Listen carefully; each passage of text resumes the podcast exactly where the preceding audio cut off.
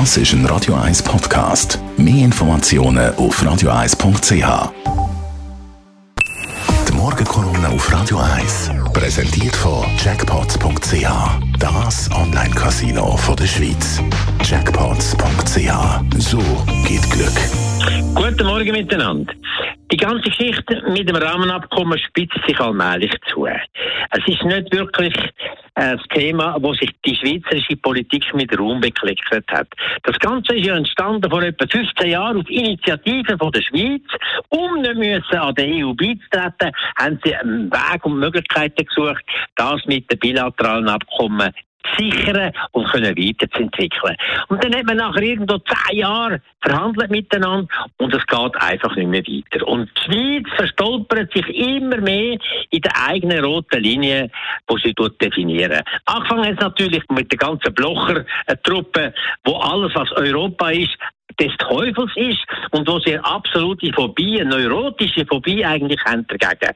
Aber das lange ja nicht. Das Schlimmste ist, dass dann auch die anderen Parteien allmählich von dem angesteckt worden sind. Wenn eine Mitte-Partei oder eine FDP genauso zögerlich sind gegenüber europäischen Themen, weil sie Angst haben, dass die SVP könnte über sie hinwegrollen und die Leute sie könnten ähm, nicht gutieren. Aber das ist eine reine Grundangst, die nichts mit dem Inhalt zu tun hat.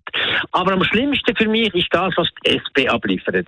Wir von der SP, und das ist meine Partei auch, hat seit Jahren und in den 90er Jahren schon beim EWR bereits ganz klar ein Bekenntnis abgeleitet zu Europa und wir haben dafür gekämpft und haben Jahre und Jahrzehnte weiterhin dafür gekämpft. Und jetzt, was wir sehen, ist, dass die SP-Partei, wo früher Euroturbos sind, dass kein Mensch sich von dieser Politik mehr äußert zu dem Rahmenabkommen vernünftig, sondern alle an den Gewerkschaften hinterherlaufen.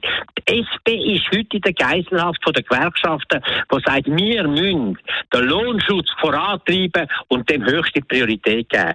Aber Ihnen glaubt schon längstens nehmen wir, dass der Lohnschutz das Thema ist in dem Abkommen.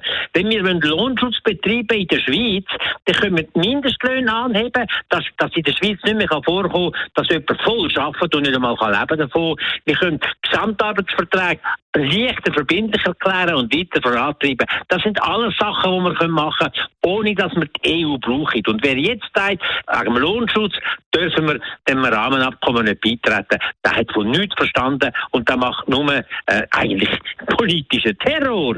Die acht Tage voranmelden, wenn jemand vom Ausland in die Schweiz kommt, arbeiten, das ist ja lächerlich, dass das ein Thema könnte sein. Das ist die Situation heute, wo wir sind. Und es geht nicht mehr weiter. Alle haben sich verstolpert. Es ist ein No-Go, es ist eine Katastrophe. Aber für die Zukunft der Schweiz von allererster Bedeutung, dass wir da schnell vernünftig rauskommen. Und ich erwarte von meiner Partei, von der SP, dass sie die Initiativen ergreift und mal den Pierre-Yves Meyer von den Gewerkschaften, dass sie den mal ein bisschen kalt stellen. Und zweitens erwarte ich, dass sie alles dafür machen, dass das vor das Volk kommt, weil im Volk hat der bilaterale, hat der Rahmenvertrag absolut eine Chance für eine Mehrheit.